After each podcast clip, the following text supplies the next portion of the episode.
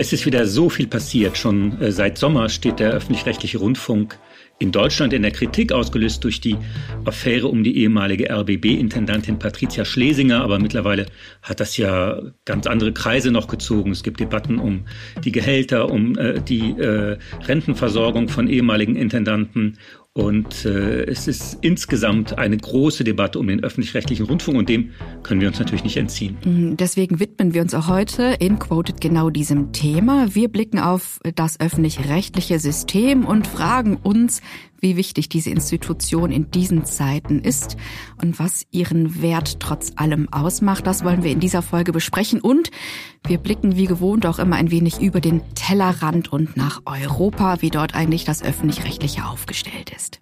Es diskutieren Nadja Sabura, Linguistin und Kommunikationswissenschaftlerin. Und der Journalist Nils Minkmar in Quoted, der Medienpodcast der Zivis Medienstiftung und der Süddeutschen Zeitung, gefördert von der Stiftung Mercator.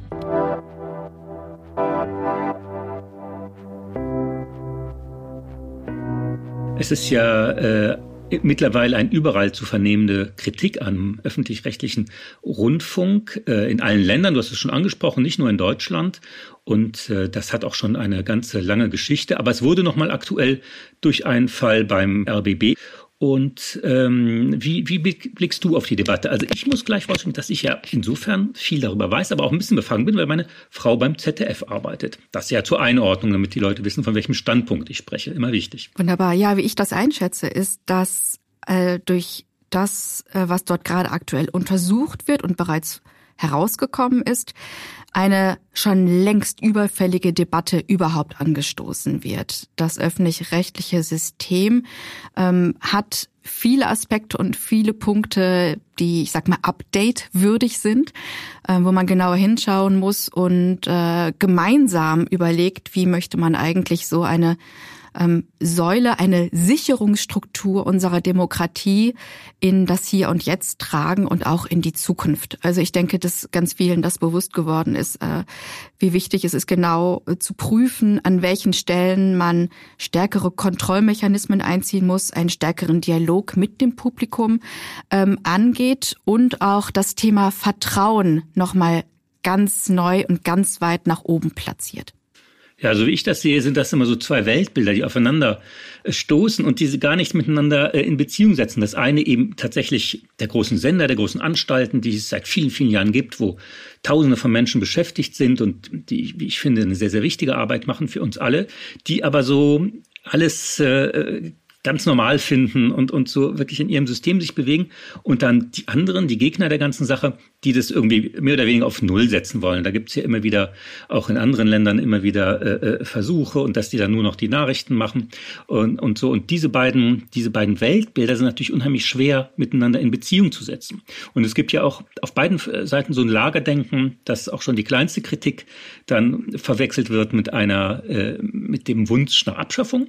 Und auf der anderen Seite, wenn man das verteidigt, dann ist man eben so auf der Seite und verteidigt auch noch die, die äh, seltsamsten Exzesse, die es da gibt. Das heißt, ne, unser Anliegen heute, glaube ich, müsste es sein, dass wir so ein bisschen ja, dialektisch, wie immer sitzen wir zwischen zwei Stühlen, würde ich sagen. Auf der einen Seite den öffentlich-rechtlichen Rundfunk in seiner real existierenden Form verbessern zu wollen und auf der anderen Seite ihn aber auch zu schützen, dadurch, dass wir ihn verbessern. Äh, genau wie du es sagst, Nils, wir schauen, dass wir eine differenzierte Debatte hinbekommen und uns nicht in Schwarz-Weiß-Bildern verlieren. Ähm, starten wir doch nochmal so allgemein damit, dass wir festhalten können, dass eigentlich der Umgang eines Landes mit der Pressefreiheit sozusagen ein ein Exemplar ist oder ein Emblem dafür, wie allgemein das Thema der Demokratie und äh, der Art und Weise, wie diese Demokratie letzten Endes aufgebaut, strukturiert und gesichert werden soll, zu tun hat. Und deswegen lohnt es sich immer genau dahin zu gucken, denn klar ist ja, wer an der freiheitlich-demokratischen Grundordnung hebeln will, der setzt ja auch genau da an, nämlich an den Institutionen von Informationsflüssen, an den Kritikern und an den Kontrollinstanzen von Macht. Das funktioniert ja auch ganz wunderbar mit einer grundlegenden Erschütterung des Vertrauens in diese Informationen, auch in gesicherte Informationen. Ähm, da ja wiederum die die Grundlage sind für eine strukturierte öffentliche Debatte, die letzten Endes Erkenntnis gewinnen und Gemeinsamkeit erzeugen soll. Ganz genau. Wo, äh, ne, was ist wahr, was ist falsch?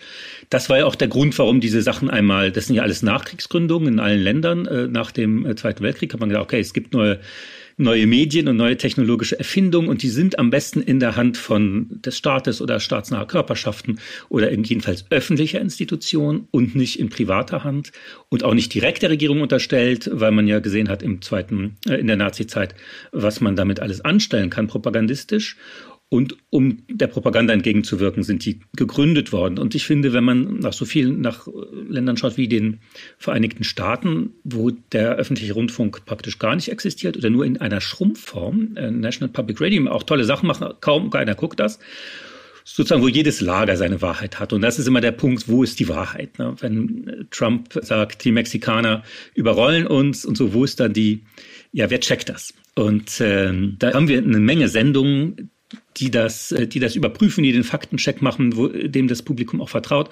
Und es ist auch so, ich selber bin auch mit dem öffentlich-rechtlichen Rundfunk groß geworden. Und das war völlig klar, dass man sich da Weltkenntnis erlernt, die man auf anderem Wege schwerer bekommt. Und insofern äh, war das für mich eine ganz wichtige Säule auch beim, beim Heranwachsen. Und ich denke, es wäre nochmal anders gewesen, wenn das immer so äh, Privatfernsehen gewesen wäre. Wir haben jetzt Welt als Nachrichtensender, sehr stark die Springer-Weltsicht. Und, ähm, und was ist wahr, was ist falsch? Das ist immer noch die zentrale Aufgabe, das zu ermitteln. Ja, mit dem Aufwachsen, das kommt mir auch sehr bekannt vor. Bei mir ist es ganz ähnlich. Und ähm, ich muss sagen, dass ich bis heute auch davon zehre, eine Vielfalt ähm, auch eine in der Binnenstruktur des öffentlich-rechtlichen Systems wiederzufinden, ist ja auch ein Punkt, der sehr gerne immer durchkritisiert wird, allerdings auch anhand sehr fragwürdiger ähm, quasi Herangehensweisen. Fakt ist, dass uns eigentlich in Europa ähm, sehr viel Positives entgegenschlägt, wenn es um den deutschen öffentlich-rechtlichen Rundfunk geht. Ich habe mich da auch nochmal so äh, schlau gemacht und mich umgehört und geschaut. Und äh, das spiegelt ein ganz anderes Bild wider als das, was wir hier in der internen deutschen Debatte haben. Ich bin ein großer Fan von einmal den Blick über den Tellerrand zu wagen. Und in Europa gibt es tatsächlich eine sehr positive Sichtweise auf das deutsche öffentlich-rechtliche System, gerade auch in seiner Aufsplittung, in der Art und Weise, wie man auch äh, das Regionale mit hineinspielt durch die ARD, aber dann eben auch bundesweit, also dass man den Spagat zwischen den verschiedenen Systemen eigentlich sehr gut abzubilden vermag. Ja, ganz genau. Ich bin ja im Saarland groß geworden und dass es da den saarländischen Rundfunk gibt. Ich meine, darüber werden immer Witze gemacht, weil das eben ein kleines Bundesland ist mit einem eigenen Sender, der sogar einen eigenen Intendanten hat und so. Aber das ist natürlich, wenn man sich anschaut, im Saarland gibt es halt unheimlich wenig rechtsextreme Wähler zum Beispiel. Ich will es nicht direkt auf den Rundfunk zurückführen, aber es ist doch ein wichtiger Standpunkt. Und gegenüber in Lothringen, wo es einen solchen regionalen Sender eben nicht gibt, ähm, da ist dieses Gefühl seines Abgehängtsein, dass es eine entfernte Provinz ist, dass da nichts mehr läuft und so, das ist viel stärker. Und ich glaube, diese Institutionen, diese föderalen Institutionen sind da ganz wichtig. Aber es gibt natürlich auch einiges zu kritisieren. Das, äh, ich hatte jetzt vor einigen Tagen in Berlin eine Veranstaltung, wo nochmal alte Fernsehinterviews von Roger Willemsen gezeigt gezeigt wurden, dort in der Kinemathek. Und da konnte man schon sehen, dass das natürlich war. Dieses Live-Fernsehen, auch äh, Friedrich Kuppersbusch war an dem Abend in Berlin auch dabei. Ähm, Zack und Privatfernsehen im WDR, Willemsens Woche im ZDF. Das sind natürlich Formate, von denen alle gesagt haben, dass die fehlen, diese, diese unbequemen Interviews, auch dieser Bildungsauftrag, dieses Intellektuelle ähm, und nicht mitten in der Nacht versteckt, sondern so mittendrin, auch mit Persönlichkeiten, ja, die man nicht kontrollieren kann, die einfach machen, was sie wollen, die nicht formatiert sind, nicht so aalglatt. Ähm, das ist schon was. Und da hat sich natürlich das Programm insgesamt natürlich auf Risikovermeidung verlegt. Das muss man schon sagen und das ist schade. Ja, das kommt mir sehr bekannt vor aus den Gesprächen mit den Kolleginnen und Kollegen äh, aus der Jury des Deutschen Radiopreises, ähm, die dann ganz oft so von den Gründungsjahren des Radios berichten und erzählen, was es damals quasi so für goldene Jahre waren, welche Freiheiten sie damals hatten und wie sie sich auch selbst entwickeln konnten, selbst kreativ werden konnten in der Formatentwicklung, aber auch ihre eigenen Charaktere. Und ähm, dieses Durchformatieren, was wir jetzt seit einiger Zeit sehen, ist nicht unbedingt vielleicht etwas, was äh, so der eigentlichen Vielfalt des Systems gerecht wird. Ähm, bringt mich aber auch zu einem allgemeinen Punkt, der etwas mit dem Thema Vertrauen zu tun hat. Wir kommen immer wieder drauf zurück, Nils, du und ich, ähm, weil natürlich äh, der Vertrauensverlust in Medien eine der Hauptargumente auch dafür ist, beziehungsweise der will sagen fast herbeigeredete Vertrauensverlust, denn es gibt ja einige Studien, die belegen, dass ähm, das Vertrauen in Medien eigentlich auf einem guten Level ist. Es könnte natürlich immer besser sein.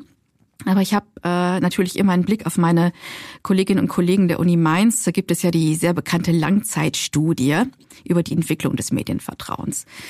Das kann man sich vorstellen wie so eine Art und Form des fortlaufenden Vertrauensmonitorings in deutsche Medien. Und 2021 war es erst, da konstatierten die Wissenschaftlerinnen und Wissenschaftler, dass das Vertrauen in die Medien in der Corona-Zeit gestiegen ist. Und rückblickend lässt sich feststellen, dass sich seit 2008 der Anteil der Medienvertrauen in der Bevölkerung fast verdoppelt hat. Und zwar von 29 Prozent in 2008 auf 56 Prozent in 2020. Und da geht es um die wirklich wichtigen Dinge, zum Beispiel um Umweltprobleme, Gesundheitsgefahren, politische Skandale. Das finde ich äh, einen sehr wichtigen Punkt, dass wir nochmal auf die Fakten schauen, weil es gibt ja inzwischen einige interessierte Akteure, die teils Bücher schreiben über verlorenes Medienvertrauen oder es gibt Politiker, die agitieren, die beispielsweise das öffentlich-rechtliche Volkserziehungsanstalten nehmen. Ich gucke Richtung Friedrich Merz. Ähm, und äh, die Fakten und Daten belegen aber tatsächlich etwas anderes. Wichtig ist aber trotzdem auch, dass wir noch mal ein bisschen schauen, wer vertraut dem tatsächlich nicht. Kannst du dir da was vorstellen, wer das eigentlich ist? Es ist ja immer so eine pauschale Frage. Vertrauen in Medien umfasst dann ja auch äh, bestimmte private Medien, natürlich auch ähm, was von Springer kommt, die Bildzeitung, auch zunehmend die digitalen Medien. Das heißt, die Leute sind schon skeptisch und haben so eine Grundskepsis. Stimmt denn das alles, was ich da zum Beispiel aus Facebook in meinen Feed bekomme? Und ähm, das finde ich erstmal gut, dass es da so ein kritisches Bewusstsein gibt. Aber äh, das Vertrauen in die, in die professionellen Redaktionen, glaube ich, des öffentlich-rechtlichen Rundfunks, ähm, das ist nach wie vor da. Ich glaube übrigens auch bei Friedrich Merz. Ich glaube, er sagt das einfach nur so, weil er denkt, dass es irgendwie ideologisch Gewinn bringt. Aber Faktisch ist das äh, in Deutschland sehr gut. Aber klar, wer sich enttäuscht fühlt, wer sich abgehängt fühlt, wendet sich von allen Institutionen des Staates ab und, und rechnet dann die öffentlich-rechtlichen äh, Sender sicherlich dazu. Ist ziemlich genau das, was sich findet in der Mediensoziologie. Es gibt einen schönen Aufsatz von Jakobs, Jakob, Schulz und Co.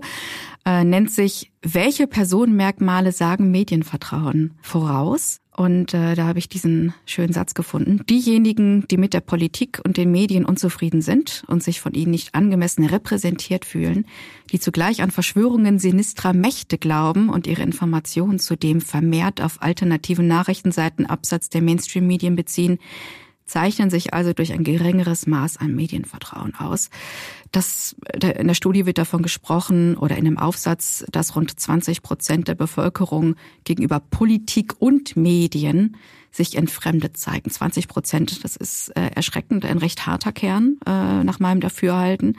Und wie du es auch beschreibst, es geht hier um allgemeines Institutionenvertrauen und allgemeines Institutionenmisstrauen. Also wenn quasi von politischer Seite oder von anderer Seite sozusagen so ein Grundmisstrauen gegeneinander stetig genährt wird und angefacht wird, dann lodert das quasi immer weiter und springt immer weiter über auf weitere Institutionen und zerfasert und zersägt sozusagen das Zwischenmenschliche. Ich denke, es ist ähm, wirklich ganz aufschlussreich, äh, da nochmal so die mediensoziologische Perspektive einzunehmen. Und wir packen natürlich die Links zu diesen Studien wie immer in die Show Notes. Eine, ein wichtiger Faktor ist natürlich, dass die öffentlich-rechtlichen äh, Rundfunkanstalten so divers sind und so regional auf äh, geteilt, dass es dann jetzt nicht den einen oder die eine Sprecherin gibt. Also ich meine, das ist auch so ein äh, nach außen hin relativ opakes Gebilde und das kann man halt angreifen nach Belieben. Ja, da kann man immer mal äh, kann man immer mal einen Farbbeutel gegen das Gebäude werfen, bis da einer rauskommt und sagt, lass das mal. Also bis die sich selbst verteidigen und bis die sagen, Leute, wir sind aber unverzichtbar.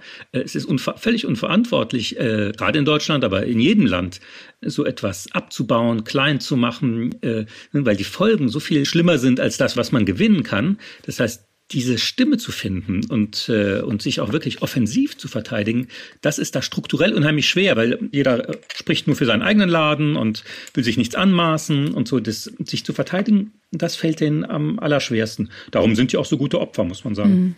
Interessanter Aspekt aus der Insicht. Ähm, lass uns doch, wie versprochen, mal so ein bisschen schauen, wie es in Europa ausschaut. So, weil es fällt ja immer leicht, über das eigene zu bashen und zu schimpfen ähm, oder auch, wie wir es alle wollen, eine validierte Kritik zu üben, denn nur so werden wir alle besser.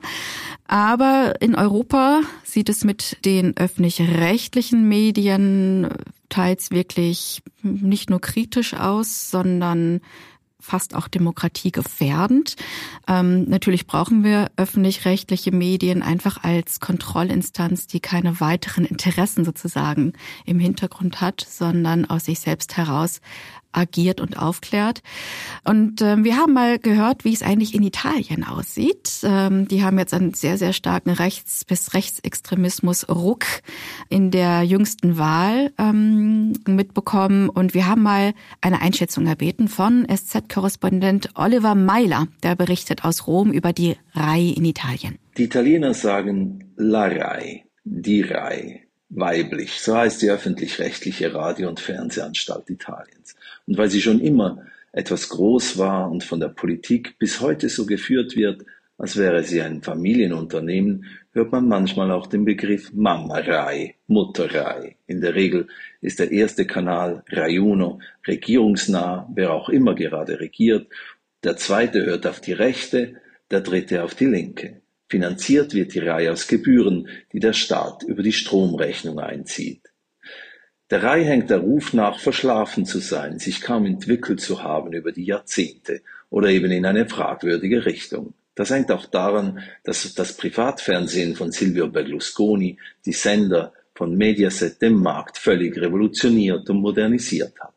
In Wahrheit hat Berlusconi mit viel Brimborium und Trash-Fernsehen die Rai dazu gedrängt, selbst auch das Niveau zu senken Abgesehen von einigen wenigen Sendungen, etwa dem Investigativformat Report auf Rai 3, sind die Programme der Rai kaum mehr von denen von Mediaset zu unterscheiden, auch die politischen Talkshows nicht.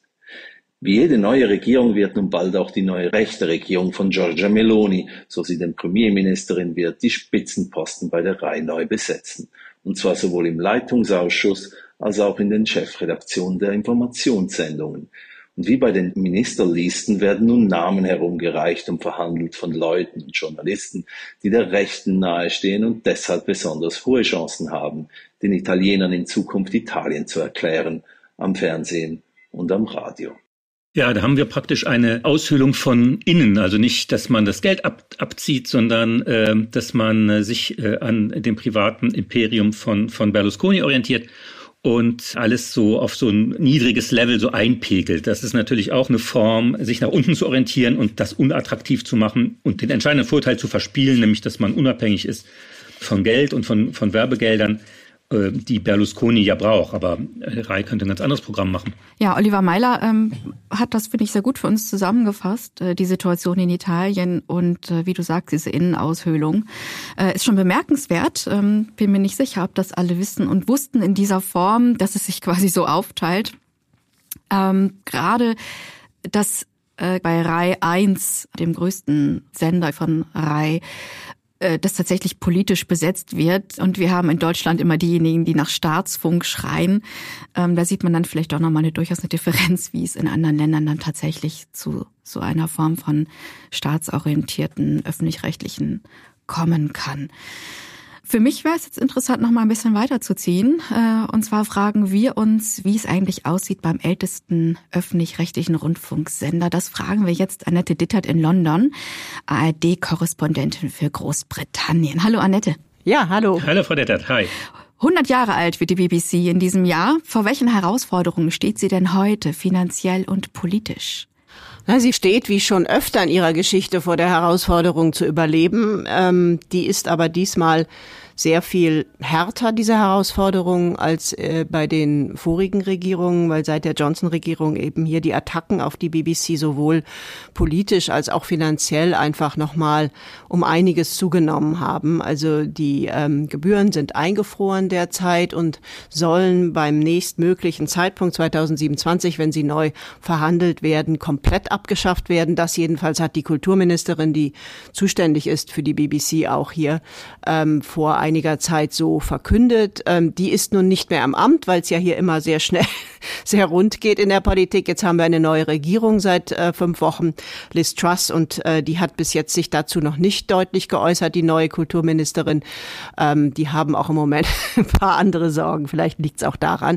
Aber ähm, der Druck, äh, sowohl finanziell als auch politisch äh, von Seiten der Tories ist enorm im Moment. Und ich denke, in einer so schweren Krise wie jetzt war die BBC noch nie. Danke für die Einschätzung. Wie groß ist denn jetzt, um auf die andere Seite mal zu schauen, das Vertrauen der Britinnen und Briten in die BBC? Letzten Endes kommt das natürlich immer sehr darauf an, wen man fragt. Ähm, wir haben ja hier mittlerweile eine rechtspopulistische Regierung, also eigentlich schon seit Johnson, die eben sehr stark versucht zu polarisieren und ähm, ja die Leute auseinanderzutreiben, anstatt sie zu vereinen.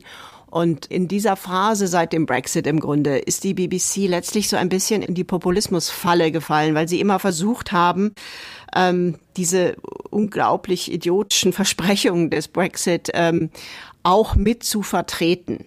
Das heißt, es ist diese berühmte False Balance, die es da gab, dass eben von Anfang an immer wieder auch Leute gesucht wurden, die man zum Teil nur sehr schwer finden konnte. Wirtschaftswissenschaftler zum Beispiel, die behauptet haben, dass der Brexit ganz toll für die britische Wirtschaft werden würde. Während aber eben 500 Wissenschaftler oder Wirtschaftswissenschaftler gesagt haben, um Gottes Willen, hat man dann in der BBC den einen, den sie mühsam gefunden haben, gegen einen von diesen 500 anderen gestellt und dadurch eben ein falsches Bild erzeugt, was letztlich auch zu dem Brexit und einer Verschärfung des Populismus geführt hat. Gleichzeitig war dann der Druck der Regierung da, das weiter so zu führen. Das heißt, es wurde immer ähm, betont, die BBC müsste impartial sein, also unparteilich.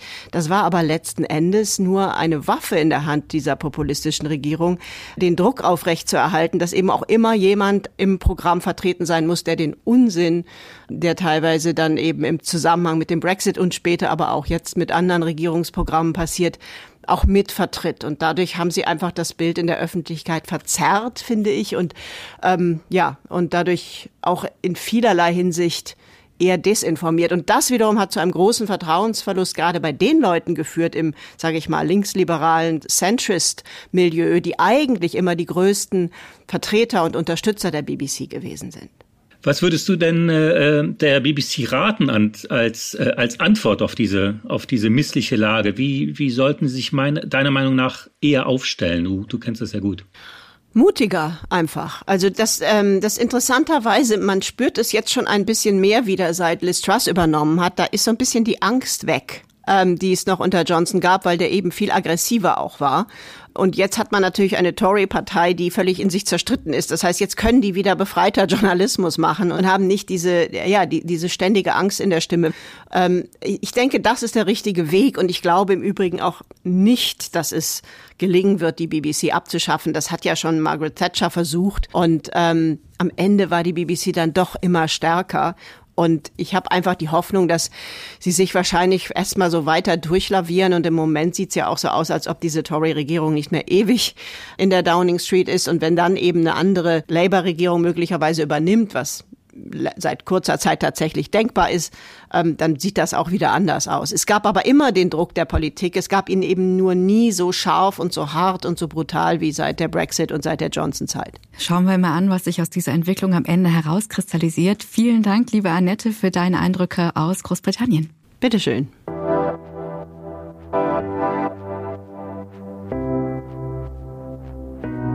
Ja, ich habe äh, zu Großbritannien äh, ein sehr interessantes Zitat gefunden, beziehungsweise einen interessanten Sachverhalt. Annette hat das gerade so wunderschön einmal dargestellt, dass das Thema Both-Sidism, also ähm, Äquidistanz, man Bericht erstattet zwei Dinge, als ob sie quasi gleichförmig voneinander entfernt wären und das äh, stimmt aber dann leider nicht.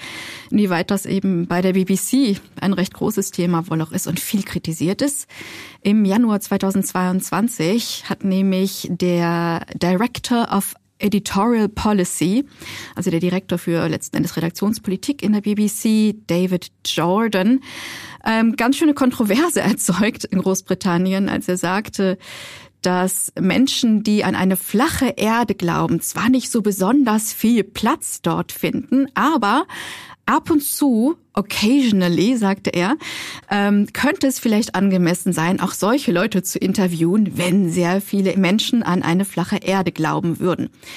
Ähm, und ich finde, das spricht auch schon Bände, die Art und Weise, wie man denkt, da wirklich Realität abzubilden, die einfach vollkommen irreal ist. Ja, das haben wir natürlich bei ganz vielen Themen, beim Klimawandel, äh, bei Migration, dass eben immer so die einen, die völlig eine völlig andere Auffassung haben, dann auch mit in der Runde sitzen müssen, mit im Studio sitzen müssen und dann letztlich die ganze Debatte sich äh, sich völlig verschiebt. Annette Dittert hat das sehr gut äh, ausgeführt, ne, dass man beim Fall des Brexit und wir haben das im Grunde immer wieder und dass es echt schwer fällt für eine für ein Medium, das allen gehört, sozusagen mal so einen Punkt zu machen und sagen, wir diskutieren jetzt gar nicht mehr, ob das stattfindet oder ob das menschengemacht ist beim Klimawandel, sondern nur noch äh, nur noch konkret und ähm, das ist, glaube ich, ein Riesenthema, vor dem sich öffentlich-rechtliche äh, sehen. Ja, also wer, wenn nicht das öffentlich-rechtliche System, sollte sich da auf die Seite der Fakten stellen. Ähm, wir wandern noch mal ein bisschen weiter in Europa. Polen, Presse unter Druck. Es wird oft gesagt, dass dort die privaten Anbieter eher gerade Auftrag und Aufgabe des öffentlich-rechtlichen übernehmen. Sloweniens Presse war bis zum Wechsel der Regierung in diesem Jahr eigentlich unter einer politischen Dauerattacke durch den ehemaligen rechten Ministerpräsidenten äh, Janis Janša. Das wurde tatsächlich von der slowenischen Journalistinnenvereinigung Spela Stare als Krieg beschrieben, äh, was dieser Ministerpräsident da letzten Endes auf die freie Presse einmal abgelassen hat. Also du siehst, ähm, es brennt an vielen Orten. Und ich möchte dich aber gerne mit deinem äh, französischen Hintergrund fragen, wie du das eigentlich siehst, wie in Frankreich die Debatte verläuft. In Frankreich ist ja das Fernsehen zumindest äh, traditionell sehr regierungs- und staatsnah. Ne? Da war es früher ganz üblich, dass der Premierminister oder der Präsident angerufen haben in den Redaktionen, dass die auch die äh, Chefs der Sender ausgetauscht haben nach, nach Wahlsieg oder nach Misslingen. Das hat sich ein bisschen, hat sich ein bisschen verändert, aber der Druck der Politik ist schon sehr stark. Und nun ist es ja so, dass Emmanuel Macron als sozusagen laufende große Koalition auf zwei Beinen es auch da wieder allen recht machen möchte. Also den Feinden des öffentlich-rechtlichen Rundfunks und den Freunden.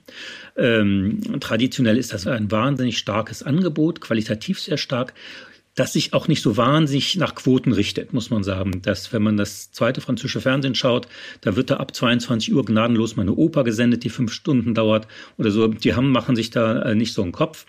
Und die sind da auch schon sehr, äh, haben schon so ihren eigenen Stil. Aber die Finanzierung, das ist auch wie bei der BBC das zentrale Thema. Und äh, die Macron-Regierung muss die Finanzierung ändern. Die wurde bis jetzt über eine Steuer mit eingezogen, äh, die Fernsehgebühr. Und diese Steuer wird abgeschafft aus, aus ganz unterschiedlichen Gründen. Und jetzt suchen sie ein neues Modell, wie man sowas fair machen kann. Das ist ja heutzutage nicht mehr ganz so einfach, weil ja nicht jeder mehr einen Fernseher hat, der sowas guckt. Das hängt alles in der Schwebe. Und ähm, der Verdacht ist eben, dass Macron da so ein bisschen auch die Kritiker von rechts, die sehr starke Rassemblement National will, den ganzen Laden abschaffen oder zumindest eben nur noch Nachrichten und Wetter darauf reduzieren. Und Macron blinkt so ein bisschen in beide Richtungen und man muss mal schauen, wohin er abbiegt. Es ist natürlich völlig für Frankreich im Grunde undenkbar, den, den öffentlichen Rundfunk zu schwächen oder gar abzuschaffen. Ja, da kann man ebenso gut die katholische Kirche abschaffen oder sonst eine tragende Institution der, der Republik. Aber es setzt die Debatte total unter Stress. Vielleicht macht es doch nochmal Sinn, dass äh, jemand mal strukturiert und faktenbasiert und wissenschaftlich untersucht, wo eigentlich diese Attacken überall herstammen ähm, wer, wer da eigentlich Interessen vertritt und äh, wie diese Interessen wiederum miteinander auch europaweit zusammenhängen. Ähm, Gerade auch ähm, sehr starke Finanziers von sogenannten alternativen Medienplattformen, die konzertiert gemeinsam gegen das öffentlich-rechtliche als Struktur der Machtkontrolle schießen, ähm, zeigen ja auch tatsächlich so Querverstrebungen miteinander an. Und nicht nur innerhalb Europas, sondern auch darüber hinaus. Ich denke jetzt mal ein bisschen an den ultrakonservativen Rupert Murdoch, ähm, der nicht nur in den USA, sondern auch in Großbritannien und in Australien äh, tatsächlich Politik mitgestaltet. Ja, das wäre vielleicht äh, äh, eine Idee, einmal das mit aufzugreifen und in eine neue Untersuchung einbinden zu lassen. Man muss daran erinnern, dass im Unterschied zur, zur, zur Gründungszeit, also nach dem Krieg, war sowas nichts wert, weil es gab keinen privaten Markt für Rundfunk und Fernsehen, für Bilder und für digitale Plattformen, die waren ja noch gar nicht erfunden.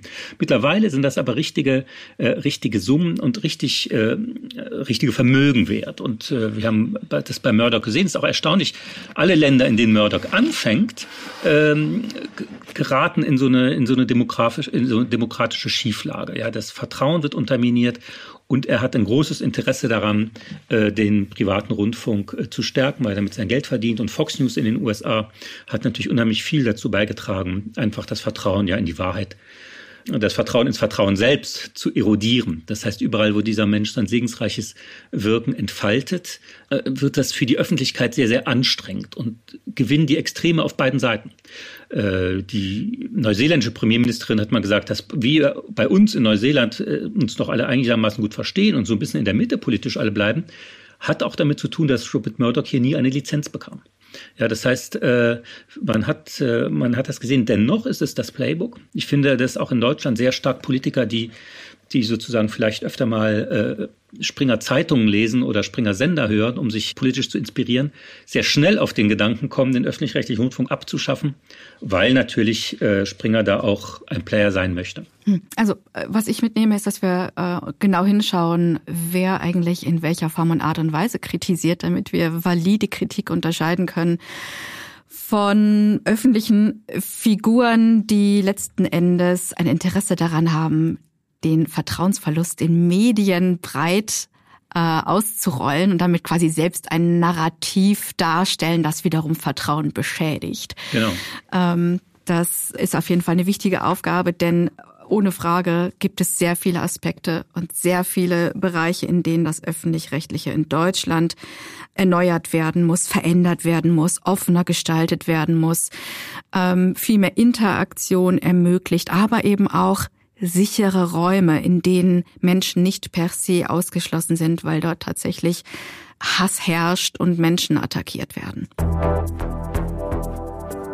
Das war wieder sehr viel zum Nachdenken, liebe Nadja, und äh, zum Nachlesen auch mit all den Hinweisen äh, aus Europa.